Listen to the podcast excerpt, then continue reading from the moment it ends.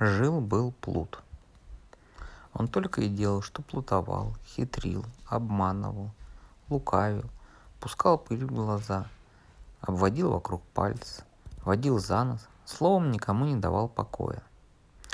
Правил в той стране король, который вообще ничего не делал. Как-то раз шел плут по дороге и встретил короля. «Куда идешь, плут?» – спрашивает король. «Ну, еще кого обмануть?» А ну-ка, обмани меня. Берешься? Не, ну куда там, говорит Плут. Шуточное ли дело обмануть самого короля? К тому же я свои лучшие плутни оставил дома. Ну так сходи за ними. Уж очень мне хочется посмотреть, какой ты ловкий плут. Как, так ли это, как говорят люди? Ступай, ступай, я здесь подожду. Не, ну, Ваше Величество, боюсь, долго придется ждать. Хожу-то я не так быстро, как плутую. Так я тебе дам к своего коня и седло. Так это... Сесть-то я на коне не умею, конь ведь не пень. Но королю очень хотелось, чтобы Плут показал ему свои плутни. «Так, слуги посадят тебя», — сказал король.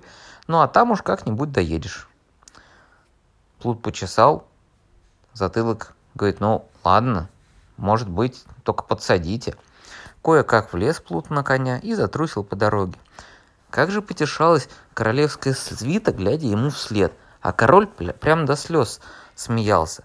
Да что там, Плут дрыгал ногами, размахивал руками, заваливался то на один бок, то на другой. Вот-вот свалится и непонятно в какую сторону. Но едва только скрылся он с королевских глаз, как дело пошло на лад. Он хорошенько уселся в седле, пришпорил коней и во весь опор поскакал к городу. Словно он украл коня, и за ним гналась погоня. Что, в принципе, было недалеко от правды потому что в городе он продал королевского коня с королевским седлом, вернулся домой пешочком, зато с кошельком, набитым монетами. Между тем король все прохаживался вперед, назад по дороге, поджидая плутня с его плутнями. Под ним принимался смеяться, вспоминая, как э, плут перевался, переваливался с боку на бок, сидя в седле. Ну вот прям мешок с песком, а не наездник. Время шло, плут не возвращался. Солнце скрылось за лесом, стало темно, а плута все нет. Наконец король понял. Плут просто обманул его и увел у него из-под носа коня. Король очень рассердился. Слыханное ли дело, чтобы Плут без всяких плутней обманул самого короля? Завтра же казню, решил король. А Плут так и думал, что король, конечно, не спустит ему такой проделки. Но так как дома все плутни были у него под рукой, он не очень боялся королевского гнева. На другой день с утра Плут развел в очаге огонь и принялся варить в котелке кашу. И чуть только услышал, как его до, к дому приближается король со свиты, вынул котелок горячий из печки, поставил на деревянный чурбан, присел на корточки и стал помешивать кашу ложкой. Король распахнул дверь, увидел, как Плут варит что-то на деревянном чурбане и уже настолько удивился, что забыл, зачем пришел. «Ты что делаешь?» – спросил король. «Кашу варю, Ваше Величество, как ни в чем не бывало», – ответил Плут. «Если Ваше Величество немножко подождет, скоро угощу и смогу угостить». «Подожди, как ты варишь кашу без огня?» «Подожди, зачем мне огонь? В этом котелке все что угодно можешь сварить без огня, только помешивай, чтобы не пригорело». И Плут стал, рательно стал ворочать ложкой в котелке. Король глазам не верил. Он собственноручно поднял крышку, глянул в котелок. Каша горячая, шел вкусный пар. «Так, Плут, продай мне этот котелок. Я дам тебе сто талеров». «Э, не», — сказал Плут. «Я с этим котелком как король живу. Дрова покупать не надо, колоть пилить не надо. Помешивай себе ложкой в кошельке, вот и все». Королю не понравилось, что кто-то кроме него живет по-королевски. Он рассердился и даже вспомнил, зачем пришел к Плуту. Так, Плут, не забывай, что ты передо мной провинился. Я прекрасно понимаю, что вчера ты меня обманул, сказав, что оставил свои плутни дома. Они же были у тебя при тебе. Но я готов забыть старое, э, если ты продашь мне этот кошелек. А не то сейчас же велю тебя казнить. Не, ну тут выбирать не приходится, сказал Плут. Я согласен. Бери котелок за 100 талеров. Я в придачу к нему и чурбан могу дать. Чурбан мне не нужен. Чурбанов у меня и так довольно. Пускай этот тебе останется. Король вернулся во дворец, позвал гостей на пир, собственноручно поставил котелок на пол посреди зала и приказал все кушанья варить при гостях в волшебном котелке. Гости были удивлены. Они подумали, что с головой что-то не в порядке у короля, и потихоньку над ним посмеивались. Король не обращал внимания, ходил вокруг горшка, помешивал ложкой, говорил «смейтесь, смейтесь, сейчас увидите, как все сварится». Но ничего не сварилось, король догадался, что Плут опять сплутовал. Тут король совсем вышел из себя, подправился к Плуту, чтобы казнить на месте. А Плут стоял на крылечке и поджидал короля.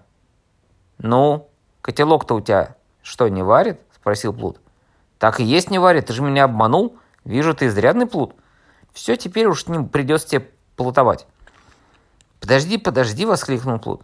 «Я же не виноват, я же тебе говорил, надо взять чурбан, в нем весь секрет. Без чурбана на котелке простой каши не сваришь». «А не врешь ли ты опять?» – спросил король. «Ну, тут всякому понятно, на полу ничего сварить нельзя. Вся штука в чурбане. Без него не выйдет. Сколько ты хочешь за чурбан?» «Ну, настоящая-то ему цена 300 талеров. Но уступлю за 200». Король не стал торговаться, потому что, говоря по совести, 300 талеров не цена для такого чурбана. Взял чурбан, довольно ушел во дворец. Снова решил устроить пир, созвал полный дом гостей. Гости поглядывали на старый чурбан и не могли понять, что он тут стоит. Вошел король, взял глиняный котелок, водрузил на чурбан. Так, сейчас посмотрим. Тут ни, ни стопник, ни повер, ни дровосек не нужен. Сейчас сами увидите, как все отлично будет. Я сварю на нем обед собственноручно но обед почему-то не варился. Да и как он мог вариться? Не все ли равно стоит котелок на деревянном полу или на де- деревянном чурбане? Гости-то все понимали, но помалкивали, потому что с королями лучше не спорить. В конце концов, король догадался, что и деревянный чурбан лишь только чурбан, и ничего более. Вышло, что Плут опять надул короля. Этого король уже стерпеть не мог. Он приказал свите следовать за ним и отправился к Плуту. Плут так и думал, что король к нему пожалует. Он сбегал за своей сестрой, которая жила неподалеку, и тоже кое-что понимала в плутнях. Зарезал барана, собрал баранью кровь в пузырь, велел сестре спрятать пузырь за пазухой. Сестра уселась на крылечке, Плут спрятался в доме. Явился король. «Где Плут?» – закричал он. «Простите, Ваше Величество, э, о ком вы спрашиваете?» «Я спрашиваю о мошеннике, Плуте, который живет в этом доме. Но здесь живет мой брат, Ваше Величество. Так знает твой брат, брат величайший плут. Говори, где он. Ну, он дома спит, Ваше Величество, сказала сестра. Разбуди его. А, если я разбужу, он очень сильно рассердится, сказала сестра. А если ты его не разбудишь, рассержусь я, сказал король. Ваше Величество, он убьет меня, если я не разбужу его раньше времени. А если ты не разбудишь его сейчас, я сейчас же отрублю тебе голову. В это время дверь распахивается, на крыльцо выскакивает Плут и с ножом бросается на сестру. «Ты опять разбудила меня!» – закричал Плут и проткнул ножом бараний пузырь, спрятанный за пазухой. Сестра упала, кровь потекла по земле ручьем. Король испугался. «Ты что наделал? Несчастный Плут, ты же убил твою сестру!» «Я, король, видел это собственными глазами!» «Теперь я должен дважды тебя казнить!» Ты такой плут, что дважды казнь не приведешь. Непременно как-нибудь вывернешься. Да не волнуйся, Ваше Величество, сейчас поправлю беду. Пошел в дом, вернулся с бараньим рогом в руках. Конец рога приставил к своим губам, другой губам сестры дунул. Раз дунул, третий. С третьего раза сестра, как ни в чем не бывало, по -по поднялась. «Да ты не плут, ты черт!» — воскликнул король. «Как ты можешь оживить мертвого человека?» Ну так, Ваше Величество, мне же без этого не было бы жилья, житья. Я очень вспыльчивый, чуть что убиваю всякого, кто подвернется под руку. Подумайте, сколько бы раз меня пришлось казнить, не будь у меня этого рога. Да. Так, не продашь ли ты мне этот волшебный рог? Видишь, я тоже очень вспыльчивый. Казню и, направо, и правого, и виновного без разбора. Не очень удобно, ведь король должен быть справедливым. А если у меня будет этот рог, он меня выручит. Продай рог, обещаю забыть о твоих старых плутнях. Трудно мне придется без рога, но королю же я не могу отказать. И отдал он бараний рог за сто талеров и прощение всех своих грехов. Король получил бараний рог и отправился домой. Не успел он со свитой проехать как сто шагов, как какой-то из придворных ему чем-то не угодил, король выхватил меч и ударил его со всей силы по голове. Придворный ухнул и упал с коня. «Так, кажется, он мертв». «Вот и хорошо», — сказал король. «Сейчас мы его оживим». Приложил бараний рог одним концом к своему рту, другим к рту убитого и стал дуть. Но сколько ни дул, вдохнуть жизнь мертвеца ему не удалось. «Ну хорошо», — сказал король, — «оживить я этого не могу, но Плута казнить могу». Он вернулся назад к дому Плута, стражники ворвались в дом, схватил Леплута, король сказал, все, пощады не жди, ведите его во дворец. Плут сказал, ну, идти так идти. И все двинулись к королевскому дворцу. Там король приказал выкатить во двор бочку, в бочку посадить плута, наглухо заколотить ее и отвезти на берег моря, поставить на вершину самой высокой скалы.